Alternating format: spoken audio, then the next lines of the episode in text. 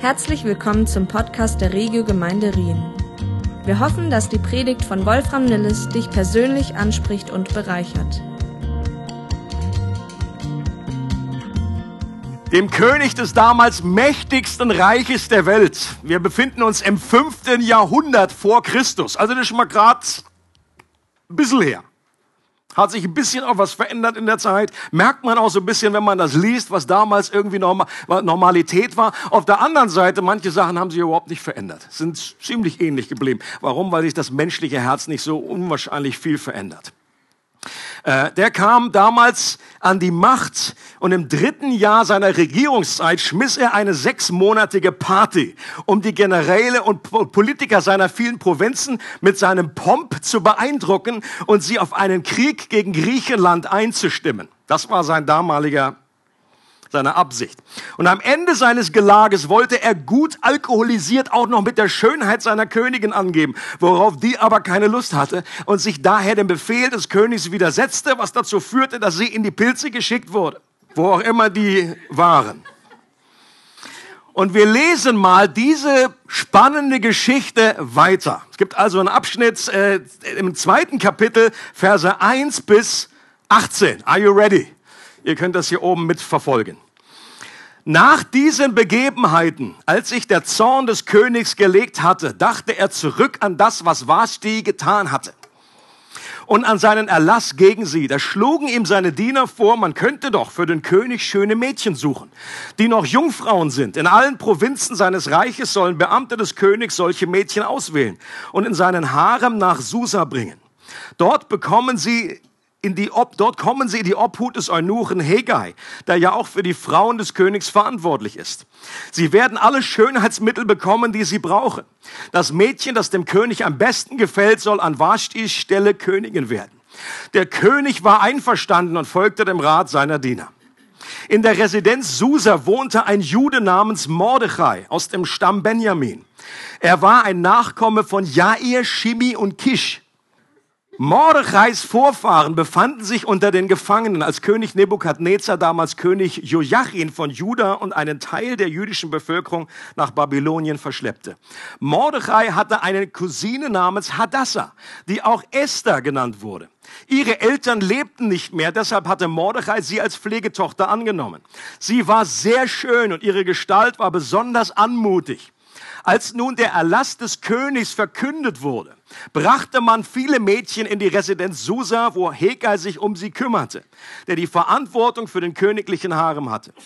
Auch Esther war unter ihnen. Sie gefiel Hegai ganz besonders und gewann seine Gunst. Er versorgte sie mit den besten Schönheitsmitteln und mit den gesündesten Speisen. Dann gab er ihr sieben ausgewählte Dienerinnen aus dem Königspalast und wies ihr die schönsten Räume des Harems zu. Ihre jüdische Abstammung verschwieg Esther, so hatte es ihr Mordechai eingeschärft. Mordechai kam jeden Tag zum Hof des Harems, um zu erfahren, ob es ihr gut ginge und was man mit ihr vorhatte. Vor der Begegnung mit König Xerxes pflegten sich die Mädchen sechs Monate lang mit Myrrenöl und sechs Monate mit Balsamöl und anderen Schönheitsmitteln, so wie es vorgeschrieben war.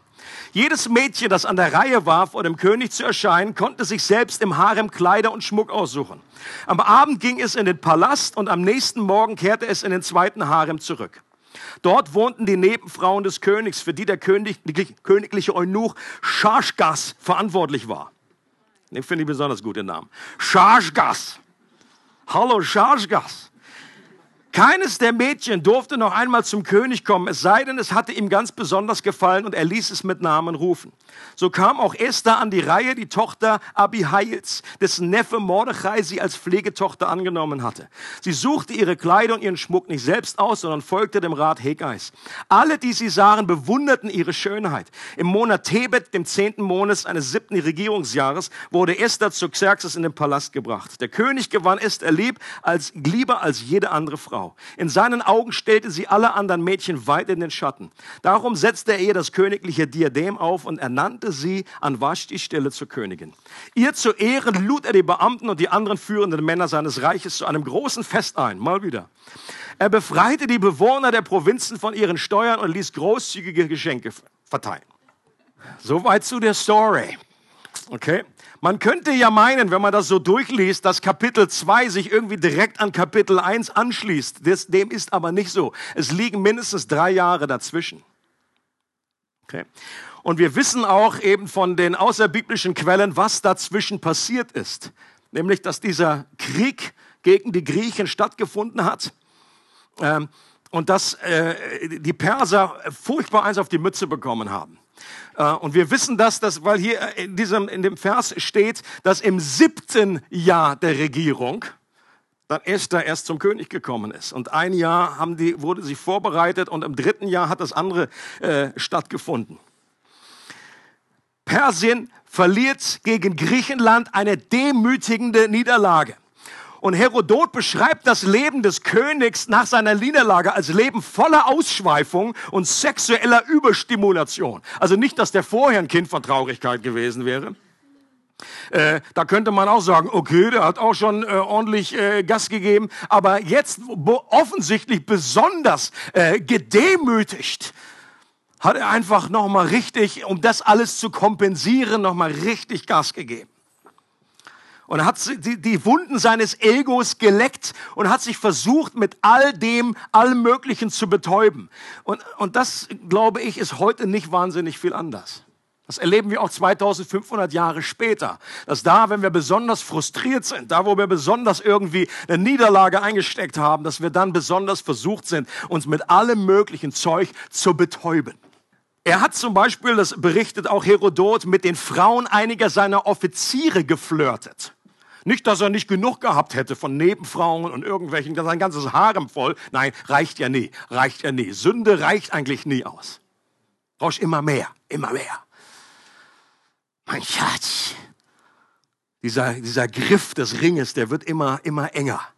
Und dann hat er sich noch mit seinen Offizieren verscherzt und das hat sicherlich auch dazu geführt, dass er im Jahre 465 in seinem Schlafzimmer ermordet wurde, weil er sich nicht wirklich Freunde geschaffen hat. Aber offensichtlich hatte sogar ein Xerxes, der jederzeit eine Frau aus seinem Haaren zu seinem sexuellen Vergnügen rufen konnte, ein Bedürfnis nach einer Beziehung zu einer Frau, das über das rein sexuelle hinausgeht. Und er denkt zurück an Vashti, seine Königin.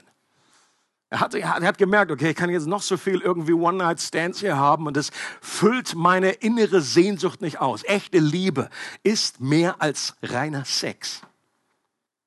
Er denkt zurück an Vashti und sehr wahrscheinlich bedauert er, dass er sie verbannt hat.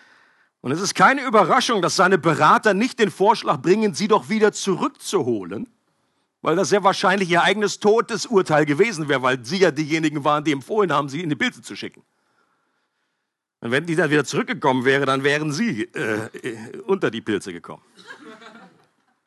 Und deswegen präsentieren sie dem König einen neuen Vorschlag in, aus ihrer unglaublichen tiefen Weisheit, wie er zu einer neuen Königin kommt. Und der Vorschlag, der klingt sehr stark nach der ersten persischen Staffel von der Bachelor. Ich merke, die meisten kennen das. Das ist ein Problem. Das ist eine von den birnweichen Formaten im Fernsehen, wo ein Mann eine neue Frau sucht. Ich meine, sehr ähnlich zu der Story damals ist, dass es auch sehr zu 99,9 Prozent um das Äußerliche geht. Auch wenn die sich zwischenmal so ein bisschen kennenlernen. Mal so ein bisschen kuscheln zwischendurch und alle Welt guckt zu. Was aber gar nicht so ähnlich ist, was sehr unterschiedlich ist. Und dann der Mann sagt irgendwie, ich habe eine Rose für dich. Willst du mal eine Rose? Ja, will ich haben. Schön, bist du. Und das ist, war so ähnlich. Der König, der persische Bachelor, der sucht sich da äh, Frauen aus. Nur im Unterschied dazu sind die nicht freiwillig gekommen, sondern die mussten kommen. Kleiner Unterschied. Der jüdische Geschichtsschreiber Josephus berichtet, dass insgesamt 400 Jungfrauen aus dem ganzen persischen Reich ausgewählt und auf die Burg Susa geschleppt wurden. Und vielleicht gab es ja vereinzelt Frauen, die darin eine Chance auf ein besseres Leben sahen. Das werden wir nicht ausschließen. Das wird einfach nicht gesagt. Aber für die meisten, denke ich, muss das ein Horror gewesen sein. Für die war klar, ich werde meine Familie wahrscheinlich nicht mehr sehen. Das, that, that's it. Die Chance, dass sie selber auserwählt wurden, die war ja recht gering. Und selbst wenn du nicht ausgewählt wurdest, dann bedeutete das, dass du den Rest deines Lebens im Harem des Königs leben musstest und nie mehr selber heiraten durftest. Es war fertig. One night sex with a king und dann weg, weg, weg. Und selbst wenn du gewinnst nach der Episode von Vashti, schien ja selbst die Position einer Königin nicht sonderlich sicher. War jetzt also auch nicht so der Hammer. Hätte Gott, eine Frage, die ich mir gestellt habe im Vorfeld, als ich mich vorbereitet habe, hätte Gott das Esther nicht ersparen können? Es gibt ja andere Stories in der Bibel, zum Beispiel die beiden Kundschafter, die nach Jericho kamen. Die wurden versteckt von Rahab. Die haben es geschafft, da raus, sich rauszuziehen. Hätte sich Esther nicht verstecken können. Hätte Mordechai die nicht in einer Nacht- und Nebelaktion einfach nehmen können, dass sie fliehen, dass sie nach Jerusalem flüchten, wo sie eigentlich hingehörten. Und ich glaube, das, was Esther erlebt hat, ist eine gute Erinnerung daran, dass Gottes Liebe nicht bedeutet, dass er uns vor allem Schwierigen bewahrt. Im Fall von Esther lernen wir am Ende der Geschichte, dass Gott einen größeren Plan hatte und Gottes übergeordnetes Ziel seiner Liebe war, sie als König des persischen Reiches zu platzieren, um viele Leben zu retten. Aber das wusste sie in dem Moment nicht. Wäre ich an der Stelle gewesen, hätte ich gesagt, wie auch immer ihr Glauben damals war, wir wissen das eben nicht genau, aber dieser Rest glauben zu Gott, ja super, wo bist du? Wo, wo, ist dein, wo ist deine Liebe für mich? Ich gehöre zu deinem Volk, aber wo ich, da ist kein Schutz, da ist nichts da. Und selbst wenn man wenn man das im Nachhinein weiß, wenn man rückblickend das anschauen kann oder wenn wir auch das im Glauben vorher erahnen. Ich glaube, jeder von euch war auch schon in Situationen, wo wir dann vielleicht schon erlebt haben, jawohl, das habe ich hinterher schon erlebt, das war eine schwierig, einfach Gott aber hat diese Zeit einfach gebraucht und hat etwas, ein übergeordnetes Ziel damit äh, äh, anvisiert. Und auch wenn man das dann vorher, vielleicht steckst du in einer Zeit gerade drinne und you're surrounded und du, wie, wie gut ausgedrückt wurde, du, du, du wagst dieses Halleluja zu singen. Und du hast einen Glauben, dass auch Gott daraus etwas Gutes machen wird. Und trotzdem ist das immer noch eine schwierige Pille zu schlucken. Das wird nie aufhören, einfach so easy. Oh, das ist doch super. Ich freue mich. Manchmal, also wenn ich, die Jakobusbrief, wenn der nicht da drinne wäre, ich, ich manchmal äh, verschließe ich mich in so einer seelsorgerlichen Situation. Ich wage fast gar nicht, das auszusprechen, was Jakobus einfach mal so stumpf schreibt. Freut euch, liebe Geschwister, wenn ihr in mancherlei Schwierigkeiten kommt. Und da habe ich immer Angst, wenn ich jetzt das jemandem sage, dass, pff, dass der mir einfach um, um Ohren haut. Ich sage, I'm sorry, I'm just the messenger. Der hat das gesagt. Der Mann mit den Kamelknien. Jakobus, Mann mit den Kamelknien, hat so viel gebetet, dass seine Knie flach wurden. Deswegen habe ich meine tun auch tierisch weh. ah. Gott, Gott arbeitet noch in diesem Bereich Stolz, Hochmuts. Es bleibt ein schwieriges Konzept. Wir, wir wollen als Menschen, wir wollen, wir, wir, wir verbinden Gottes Liebe damit, dass er automatisch uns aus jedem Trouble irgendwie rausholt. Und ich musste denken an den Blindgeborenen Johannes 9. Was für eine geniale Heilungsstory. Und hier wird ausdrücklich gesagt, die, die Jünger fragen Jesus, okay, damals im jüdischen Denken war einfach, okay, entweder eine Person ist selber schuld, hat sich selber versündigt oder hat das noch von den Eltern geerbt bekommen. Das waren so die beiden Varianten. Und sie fragen Jesus, okay, was ist es? War der selber schuld oder die Eltern? Und Jesus sagt, weder noch. Und die Jünger so, oh, wie? C? Wieso C? Wir kennen nur B. C kennen wir nicht. Und Jesus sagt, ist nicht immer so einfach. Und eure Milchmädchenrechnung, das war sie irgendwie so. Das ist ein klares C gewesen. Jesus sagt weder, der, damit sagt er nicht, dass der sündlos war, sondern er sagt, es steht in keinem Verhältnis, diese Krankheit steht in keinem Verhältnis mit einer persönlichen Sünde, die er hatte. Aber was sagt er? Dieser Mann ist blind, damit die Werke Gottes sich an ihm offenbaren. Und einerseits, wenn wir einfach nur das, das Wunder sehen, dann ist das eine absolut Hammer Story von einem, wie Gott eingreift. Nur auf der Kehrseite dieser Heilungsstory ist, dass diese Person krank war, das was er voraussetzt, dass er geheilt wird. Und er war seit Geburt, wir wissen nicht ganz genau, wie alt er war, seit Geburt war er blind. Und das ist, das ist auch eine harte, harte Pille zu schlucken. Und damit sage ich nicht, dass Gott in gleicher Weise, wie er aktiv die Heilung bewirkt hat, dass er auch bewirkt hat, dass der, dass der blind war. Das sage ich damit nicht. Sondern es ist einfach ein ganz normaler Ausdruck der gefallenen Schöpfung. Diese Person war krank und trotzdem bleibt jedes Mal, wenn ich die Geschichte lese, bleibt so ein bisschen Gott. Hättest du vielleicht ein bisschen früher kommen können? Vielleicht zehn Jahre früher oder, man, der war sein ganzes Leben. Wie wunderbar muss es gewesen sein, dass er dieses Wunder erlebt hat. Aber die Kehrseite von dem ist, der war sein halbes Leben blind. Es heißt wörtlich, Esther war wunderschön von Gestalt und herrlich anzuschauen. Gemäß einer Tradition jüdischer Rabbis war Esther eine der vier schönsten Frauen Israels. Die waren natürlich ganz objektiv an dieser Stelle, die Rabbis. Die haben sich gewählt, sage ich, Sarah gehört dazu, Rahab, Abigail und Esther. Die vier Matriarchen. Sehr wahrscheinlich hätte Esther aber in dem Moment gerne mit jemandem getauscht, die nicht so schön war. Kann ich mir gut vorstellen. Dass vielleicht zum ersten Mal sie gedacht hat, oder vielleicht das irgendwie, ja, my goodness, warum? Jetzt wird mir meine Schönheit zum Fallstrick. Jetzt werde ich ausgesucht, weil ich schön bin. Der jüdische Name Hadassah bedeutet Myrte oder Wohlgeruch. Und der persische Name Esther bedeutet Stern. Interessant ist, dass die Myrte auch eine sternförmige Blüte hat. So ein kleiner klugscheißer Fakt am Rande. Manche Ausleger sagen aber auch, dass es, dass es möglicherweise der Name Esther Hinweis auf die Babylon, babylonische Göttin der, der Liebe und des Krieges sein kann. Ähm, kann man sich auch nicht ganz genau festlegen. Obwohl die Frauen schon so viel natürliche Schönheit besaßen, mussten sich einer Schönheitsprozedur unterziehen, die ein ganzes Jahr lang dauerte. Die meisten Frauen sagen, das ist doch super. Hammer. Ein Jahr lang Wellness-Hotel. Und in dieser Zeit wurde ihre Haut mit Ölen eingerieben, massiert, gereinigt, gedampft. Ein zwölfmonatiges Aroma-Touch-Programm. Meine Frau wäre begeistert. Aroma-Touch-Therapie, das war die erste doTERRA-Produkte damals.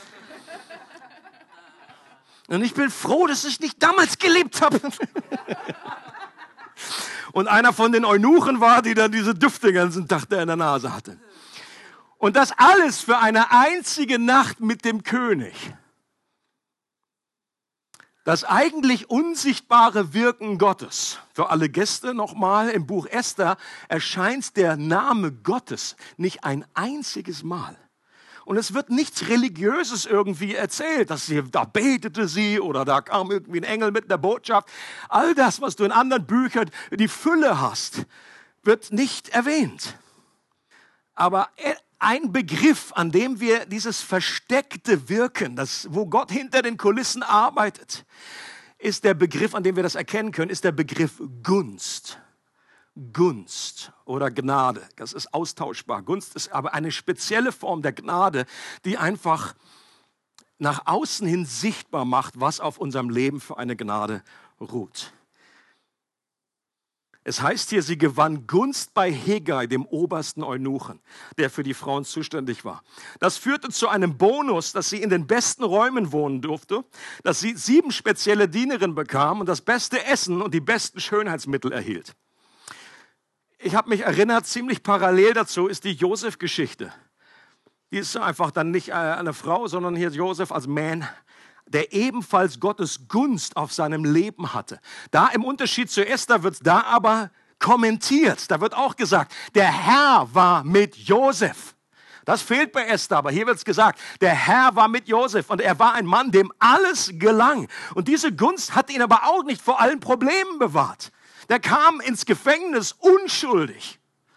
Und trotzdem heißt es dann wieder, sobald er im Gefängnis war, Dort gab Gott ihm wiederum Gunst bei dem Obersten des Gefängnisses. Auch hier bedeutete die Gunst Gottes nicht, dass Gott ihn vor allem bewahrt, was schlimm ist, aber es bedeutete, dass mitten auch im Sturm, mitten in der Kacke, Gott seine Gunst erwiesen hat. Und Esther hatte nicht nur Gunst bei Hegai, sondern in den Augen aller, die sie sahen. Sie muss eine unglaubliche, natürlich übernatürliche Ausstrahlung gehabt haben. Und ich glaube, dass das wirklich mit Gottes Wesen zu tun hat, dass Gott da die Hand auf jemanden gelegt hat. Dass sie das nicht sich selber irgendwie, dass es nun ihre natürliche Persönlichkeit war, dass sie nicht nur schön war, sondern irgendwie auch clever, weise, schlau, sympathisch, whatever. Das mag alles sein. Aber ich glaube, in erster Linie ist es die Gunst Gottes auf ihrem Leben. Ich wünsche mir das für dich, für, für, für dich und für mich. Dass wir Menschen sind, die Gunst haben. Auch mitten in schwierigen Situationen. Vielleicht in einer Arbeitssituation, wo du einfach irgendwo feststeckst und manchmal auch, natürlich ist es auch erlaubt zu beten. Gott, verändere die Situation, befreie mich. Aber gleichzeitig zu wissen, Gott, solange du das hier für mich vorgesehen hast, äh, gib mir Gunst in dieser Situation. Ich glaube, das sollte einen Christen auszeichnen. Das eine, dass der Heilige Geist ist auf dir, ist sichtbar und du Menschen erleben, dass es irgendwie mit dir positiv anders ist. Manche sagen, ja, mit dir ist echt was anderes, aber ist dann nicht so ein Kompliment. Vielleicht führte diese Gunst auch dazu, dass sie auf dieser Liste nach vorne rückte und nicht so lange warten musste. Kannst du dir vorstellen. Wir haben mal ein bisschen durchrechnen. Okay, wenn der, sagen wir mal, wenn der je, jeden Abend eine andere Frau hat zu sich rufen lassen. Das war schon sportlich. Dann hat das Ding, wenn da alle, alle 400 gewesen wäre, das hätte dann über ein Jahr gedauert. Aber ich, ich gehe davon aus, gerade weil sie Gunst hatte, weil sie besondere Bonus bekommen hatte, dass sie eben auch schneller dran war. Und in dem Moment war dann auch diese Suche beendet. Sie hat Gnade und Gunst vor dem König gefunden. Sie kam zum König, es war soweit und die Nacht, um die Nacht mit ihm zu verbringen, also wird ja immer so schön umschrieben, natürlich, sie hatten Sex. Was sonst? Und sie, sie haben sich da wahrscheinlich ein Jahr lang vorbereitet, nicht nur äußerlich schön zu machen, sondern auch mit allen Verführungstechniken. Ich meine, wenn du da mal drin warst in diesem Harem, dann wolltest du auch gewinnen. Logischerweise. Und die haben versucht, alle, alle Register zu ziehen, um diesen König zu umgarnen und irgendwie zu sagen, I'm special, I'm special. Rose, Rose an mich. Und dann heißt es, er gewann sie lieb. Das kann natürlich alles Mögliche heißen, von einfach, ja, er fand sie dolle, bis hin zu oh, oh, oh. mehr als alle anderen Frauen. Und sie erlangte Gunst und Gnade vor ihm mehr als alle Frauen. Und er setzte das königliche Diadem auf, ihre, auf ihr Haupt, das war die Rose damals, und machte sie an Vastis Stelle zur Königin. Der König war inzwischen aus seinem depressiven Tal draußen und so happy, dass er wieder Spendierhosen anhatte, Steuern erließ und Getreide verschenkte. Okay? Äh, Charles Swindle, ein, äh, also der sagt schon die Wahrheit, der heißt nur so komisch, der sagt, äh, Esther war eine unbekannte, verwaiste junge Frau deren Leben absolut keine Verbindung zu dem mächtigsten Mann des Perserreiches hatte. Und doch hatte Gott in dem Wandteppich seiner Vorsehung diese beiden Leben zusammengewirkt. Amazing. Und mittendurch absolut schräge und, und moralisch äh, schlimme Entscheidungen. Äh, äh, Gott, Gott hat das nicht direkt so geführt, dass dann einfach dieser König da, äh, diese, diese ganzen Frauen, das waren Entscheidungen, die Menschen getroffen haben, um Gott trotzdem in seiner Vorhesung, das ein, wird immer ein, ein Geheimnis bleiben, wie Gott Dinge benutzen kann, selbst Sünde benutzen kann, um seine Ziele zu erreichen, ohne selbst schuldig zu werden. Die Bibel sagt an keiner Stelle, dass Gott schuldig ist, nur weil er zulässt, dass Böses geschieht. Und eine Frage, die sich im Zusammenhang mit Esther immer wieder stellt, ist, ob sie von Anfang an gottesfürchtig war. Das, ist, das hast du dir auch sofort gestellt, die Frage, als ich es vorgelesen habe, richtig? Kam sofort hoch. Die meisten Ausleger sind sich einig, dass Esther das am Schluss der Geschichte ist, eine gottesfürchtige Frau. Die Mut, den Mut, den sie beweist, da wo sie nicht einfach jetzt so mitgeht mit dem Flow und sagt, okay, der entscheidet für mich, der entscheidet für mich, okay, ich sage, Mordecai, ich darf nichts sagen über meinen Abstammung, okay, mach ich nicht, okay, alles gut. Aber am Schluss der Geschichte, da steht sie ein, da, da, da, da gibt sie ihr Leben für, ihre, für, ihr, für ihr Volk. Oder riskiert es zumindest. Aber die Frage ist, war sie das am Beginn auch schon so? Und manche sehen das so. Äh, in dem Film über Esther, es gibt einen Film, der heißt Eine Nacht mit dem König, ähm, da wird die Heldin natürlich als fromme Frau dargestellt. Ich habe eine kurze Szene gesehen, YouTube ist natürlich, da macht sie einfach im Harem natürlich so eine Bibelgruppe auf, weißt ein bisschen Connect-Gruppe so, hey, lass uns mal alle beten, kommen alle zusammen, oh, Shalom, Shalom, Elohenu, da beten sie irgendwie so. Und die große Frage ist, okay, das lässt sich aus, aus, der, aus der Blickrichtung von denen, die den Film gedreht haben, für mich völlig klar. Ja, ist eine fromme Story, da will man eine fromme Heldin. Da ist sie natürlich super fromm von Anfang an. Die Frage ist nur, ist das auch, was die Bibel sagt? Ist das wirklich so? Ist das wirklich so gewesen? Und das Problem, bei, besonders bei Esther, ist, dass es ganz schwer ist, sich in eine Richtung festzulegen, weil die Situationen nicht aus göttlicher Perspektive kommentiert werden. Es ist natürlich nicht ausgeschlossen, dass Esther fromm und gottesfürchtig war und auch gebetet hat. Es wird einfach nicht erwähnt. Und das macht es etwas schwierig in der Auslegung. Aber ja, auch, ich glaube, trotzdem gleichzeitig ist das bewusst so gewählt. Meine Vermutung ist allerdings eher, dass bei so einem Film der Wunsch der Vater des Gedanken ist. Und bei einem frommen Film das meist besser kommt, wenn die Heldin auch eine Heldin des Glaubens ist. Was allerdings manchmal dahinter steckt, ist eine sehr einseitige Lesart der Bibel, bei der die Guten gesegnet und die Bösen bestraft werden. Und weil Esther von Gott gesegnet wurde und gebraucht wurde, muss sie eine von den Guten gewesen sein. Doch wenn man die Bibel besser kennenlernt, dann merkt man, dass diese simple Milchmädchenrechnung einfach nicht aufgeht. Es gibt in der Geschichte einige Hinweise darauf, dass der Charakter von Esther nicht statisch war und sie in der Zeit eine Wandlung durchgemacht hat. Und das finde ich spannend.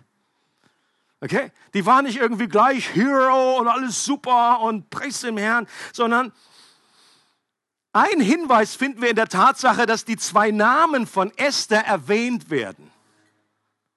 Jetzt kann man sagen, das ist Zufall, die hatte einfach zwei Namen. Sie hatten ja viele damals zwei Namen. Der König hatte auch zwei Namen. Aber das wird interessanterweise nicht erwähnt im Buch. Im Buch heißt der nur Ahasuros. Die beiden Namen von Esther können ein literarisches Stilmittel sein, um zu unterstreichen, dass Esther in zwei Welten lebte.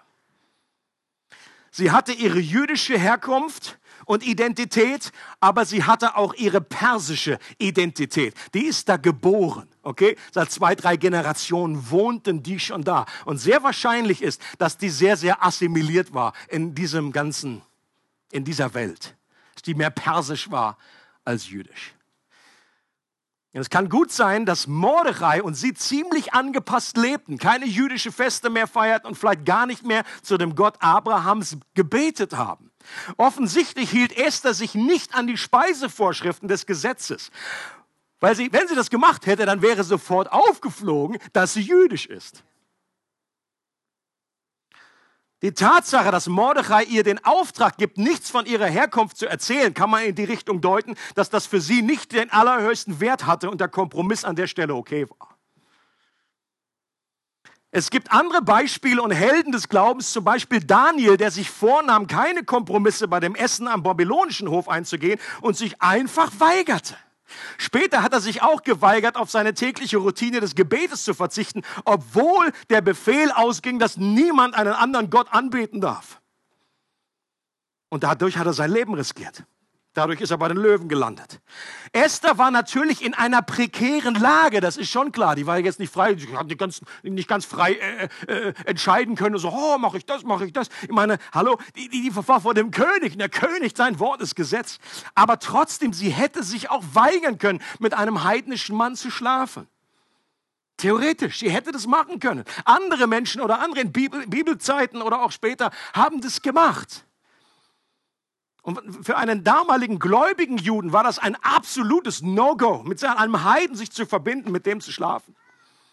Vashti selber war an der Stelle mutiger, obwohl gar nicht gläubig. Sie hat sich dem König verweigert, auch wenn sie sich über die möglichen Konsequenzen bewusst gewesen sein muss. Ein weiteren Hinweis darauf, dass Mordechai und Esther zu der damaligen Zeit ihren Glauben nicht sehr konsequent lebten, finden wir auch in der Tatsache, dass sie überhaupt noch in Persien waren.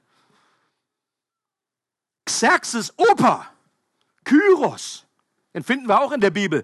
Der hatte damals schon erlaubt, das war auch der einzige weltliche König, der als, Miss, als Gesalbter bezeichnet wird in der Bibel. Da heißt es Kyros. Gott selber sagt Kyros, mein Gesalbter, eine Art von Messias. Das ist total interesting. Dann denkt man so, hä, also Kyros, hä? Ist der, ist der fromm geworden? Ist, der zum Glauben gekommen? Nee, Gott hat einfach, Gott lenkt das Herz der Könige wie Wasserbecher. Das war auch sein auserwähltes Instrument. Das bedeutet jetzt nicht, dass der gläubig war in dem Sinne. Aber Gott hatte auch dem sein, sein, irgendwie etwas auf sein Leben gelegt und der hat, das hat dazu geführt, dass er die Juden wieder zurückgeschickt hat und ihnen Auftrag gegeben hat, den Tempel zu bauen. Und das wäre damals möglich gewesen. Und Jesaja, in Jesaja 52, 2 kannst du lesen, dass der Prophet Jesaja im Auftrag Gottes den Befehl gegeben hat, dass die Juden wieder zurückkehren sollten. Die große Frage ist, warum waren die noch da? Das ist zwei, drei Generationen her.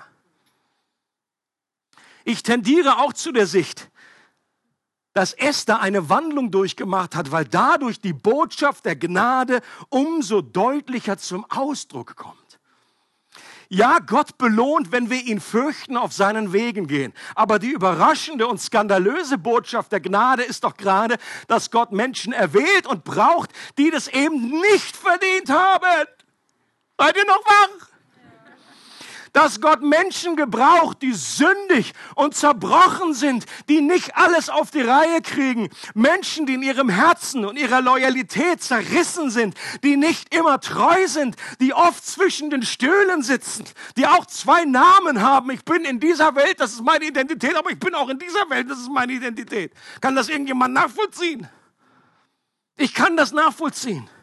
Jesus sagt im Neuen Testament zu den Pharisäern, Wahrlich, ich sage euch, dass die Zöllner und die Huren euch vorangehen in das Reich Gottes. Leute, das ist, das ist kein Knallfrosch, das ist eine Atombombe. Aus der damaligen Sicht der Pharisäer, die die Welt eingeteilt haben in wir sind die Guten und das sind die Bösen und die Huren und die Zöllner, das waren aber die Bösen der Bösen. Und jetzt bringt es Jesus auf den Punkt und sagt, die oder viele von denen wissen zumindest, dass sie verloren sind. Er bringt das in den Zusammenhang mit diesem Gleichnis von den beiden Söhnen, wo der Vater zwei Söhne hat und dann sagt zu den beiden, geht in den Weinberg und arbeitet dort. Und der eine sagt sofort, ja, was mache ich, weil ich so ein gehorsamer Kerl bin. Und sagt, macht's aber nicht. Und der andere sagt erstmal, nee, Vater, blass mir einen Schuh. Kehrt dann aber doch um und macht's. Und Jesus sagt, wer von beiden hat den Willen des Vaters getan? Und alle so, der Zweite. Und Jesus sagt an einer anderen Stelle, ich bin nicht gekommen für die Gerechten, um Gerechte zu rufen, sondern Sünder. Und der Witz ist ja, es gibt eigentlich niemanden, der gerecht ist. Nur die einen wissen, die denken, sie sind gerecht und die anderen wissen, dass sie Sünder sind. Jesus hat gesagt, die Gesunden brauchen keinen Arzt. Und auch hier sagt der Rest des, der, der Bibel, es, es, es gibt keinen, der gesund ist. Nur, der Arzt hilft dir nur, wenn du selber zugestehst, dass du krank bist und zum Arzt gehst. Das ist der, das ist der Unterschied. Und deswegen finde ich, ist der Hauptpunkt dieser Esther-Geschichte, dieses Abschnittes hier, dass Esther nicht die perfect example, äh, ein Beispiel von große Glaubensheldin war, sondern dass, die, dass wir uns identifizieren können mit ihr. Das, gerade das macht doch die Geschichte von Esther so hoffnungsvoll. Esther ist wie du und ich. Kein frommer Überflieger, keine Superheilige, mit der wir uns nicht identifizieren können. Wie Esther sollte ich in der Welt leben und nicht von der Welt sein. Das wissen wir alle. Doch öfter als mir lieb ist, gelingt mir das nicht. Und ich lebe mit zwei Identitäten. Wie Esther habe ich auch öfter den Mut nicht, um für Gott und sein Reich einzustehen. Da halte ich lieber die Klappe. Jemand hat mir gesagt, oh, du sagst nichts, sag nichts darüber. Okay. Wie Esther bin ich auch öfter, als mir lieb ist, halbherzig, wenn es darum geht, Gott zu gehorchen und seinen Willen zu tun. Irgendjemand? Auch in dem Camp? Du musst dich jetzt nicht melden? Ich melde mich stellvertretend. I'm, I'm guilty. Und doch disqualifiziert mich das nicht davon, dass Gott zu mir kommt und mich gebrauchen kann, genau wie Esther. Da, wo die Sünde mächtig geworden ist, ist die Gnade noch viel mächtiger geworden, sagt Paulus. Und Paulus macht klar, dass das eben kein Freibrief ist für ein Lotterleben, in dem alles wurscht ist, was wir machen. Echte Gnade besitzt eine verändernde Kraft, die uns auf lange Sicht transformiert. Esther ging vielleicht damals nicht mit Gott, aber er ging mit ihr. Sie kannte Gott vielleicht damals noch nicht, aber Gott kannte sie.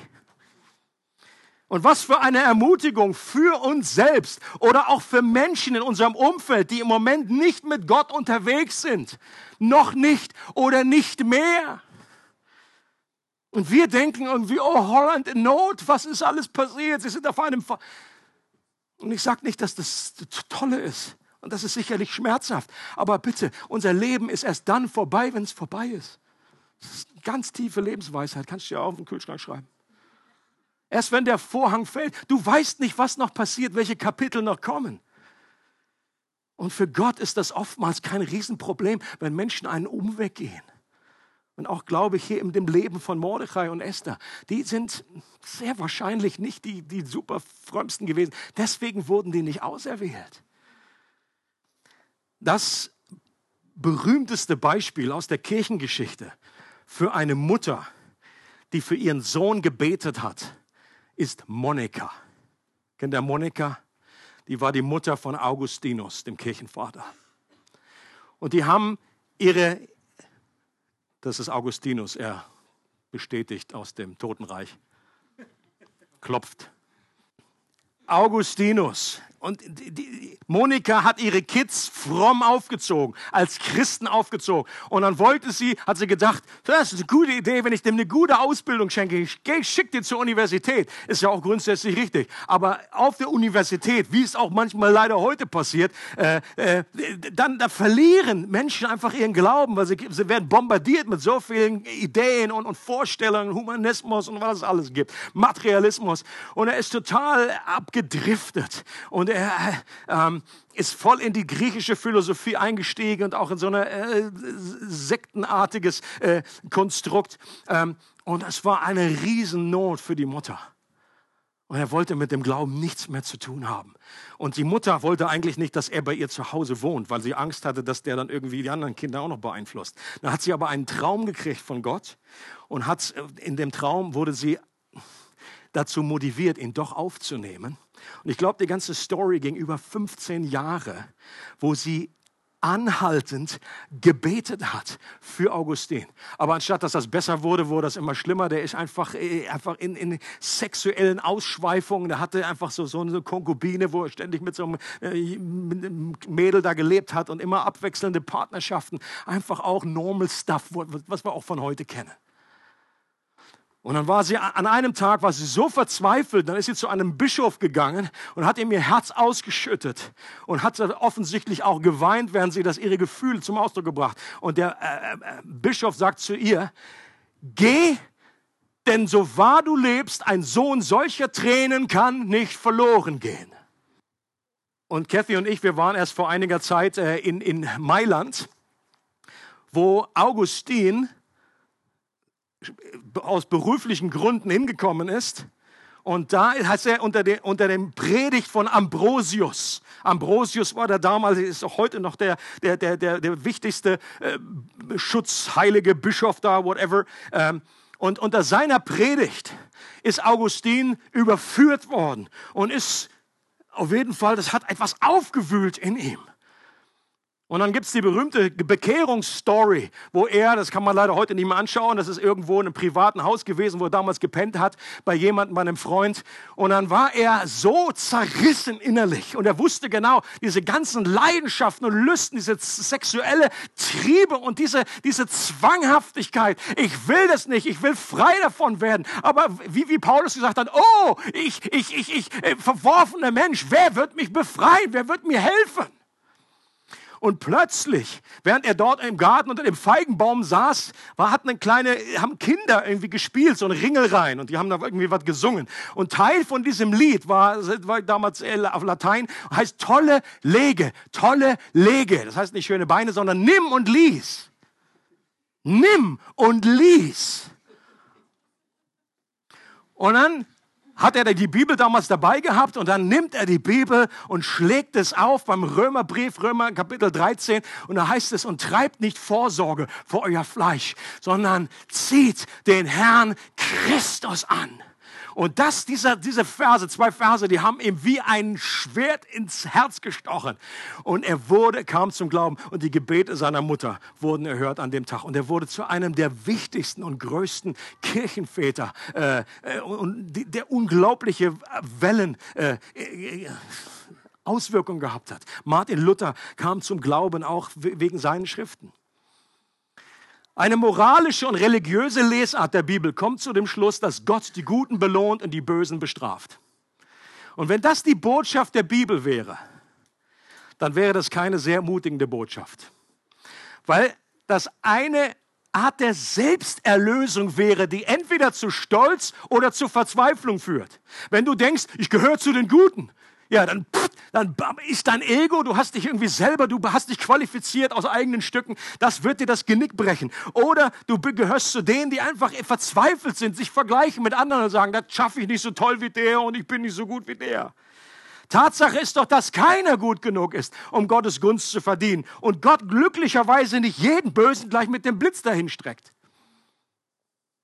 Die zentrale Botschaft der Bibel handelt eben nicht direkt von uns, sondern von Jesus und erst dann indirekt von uns. Ich liebe das in Lukas 24, wie Jesus zum Ausdruck bringt, den Emmaus-Jüngern, die zwei nach der, gehen von Jerusalem weg und Jesus mischt sich unter. Und dann heißt es, dann ging er mit ihnen die ganze Schrift durch. Möglicherweise auch Esther. Und erklärte ihnen alles, was sich auf ihn bezog. Zuerst bei Mose und dann bei sämtlichen Propheten. It's all about Jesus. Esther ist auch ein Symbol auf Jesus hin. Ein Bild auf den wahren und besseren Retter, der kommen sollte. Jesus war wie Esther ein sehr, sehr unwahrscheinlicher Kandidat aus dem Volk Gottes, der sein Volk retten sollte. Stellt euch den, das schlimmste Kaff vor in der Schweiz oder in Deutschland, in Österreich. Okay? Und dann nimmt das hoch zwei und dann hast du Nazareth. Der Spruch damals, das war unfassbar zu glauben. Das hat schon mal Jesus von vornherein disqualifiziert. Er hat wahrscheinlich auch so einen Dialekt gehabt, dann hat ihn sofort erkannt als Nazarener. Ähm, es war unmöglich. Nein, der Messias, wenn er dann kommt, dann sieht man auch nicht so aus, der läuft nicht so rum und außerdem, der kommt nicht aus Nazareth. Hallo? Jesus war der einzige Mensch, der jemals gut war und Gottes Gunst verdient hat. Und er ist auf die Erde gekommen, um sündigen Menschen wie, wie du und ich einen spektakulären Tausch anzubieten. Hier ist der Tausch. Er nimmt am Kreuz das auf sich, was wir verdient haben, um, um uns dann damit zu beschenken, was er eigentlich verdient und erworben hat. Er nimmt unsere Schande und Strafe auf sich, damit wir seine Gunst und Gnade erhalten. Und wir werden gesegnet um seinetwillen. Hat nichts mit uns zu tun. Nichts. Und diese Gunst ist nicht abhängig von unserer, von deiner Performance, sondern gründet auf seiner perfekten Performance. Leute, das ist gute Botschaft. Du kannst nichts tun, dass Gott dich mehr liebt. Und du kannst nichts tun, dass er dich weniger liebt. Leute, und das sollte uns wirklich, das sollte uns Kraft und Freude geben für unser Leben von Montag bis Sonntag und Montag bis Sonntag. Und dieser Tausch, das sollte nie langweilig werden. Wenn das mal irgendwann langweilig wird, abgestanden ist, dann hast du, dann gibt es noch mehr Möglichkeiten, dieses, diesen Edelstand wieder neu zu entdecken, neue Facetten dran zu entdecken. Du wirst in Ewigkeit darüber dich freuen. Das wird nach, nach drei Jahren oder Jahrzehnten im Himmel, wenn sie sagen, gibt es eine neue Botschaft irgendwie? Haben wir noch eine Fortsetzung, Teil 2? Schon ein bisschen langweilig bisschen öde, so kennt die Geschichte jetzt. Ich predige das irgendwie ständig oder fast jede Woche und trotzdem ist es immer wieder, es begeistert mich immer wieder neu. Ich sage nicht, dass es mich jederzeit, dass ich damit aufstehe und so, Halleluja, dieser Tausch. Je mehr wir diese skandalöse Gnade erkennen und empfangen, desto mehr werden wir von innen her verwandelt und wollen Gott freiwillig und gerne gefallen. That's the point. Es freut uns, dass du heute zugehört hast. Für weitere Predigten, Informationen und Events besuche unsere Gemeindewebseite www.regiogemeinde.ch.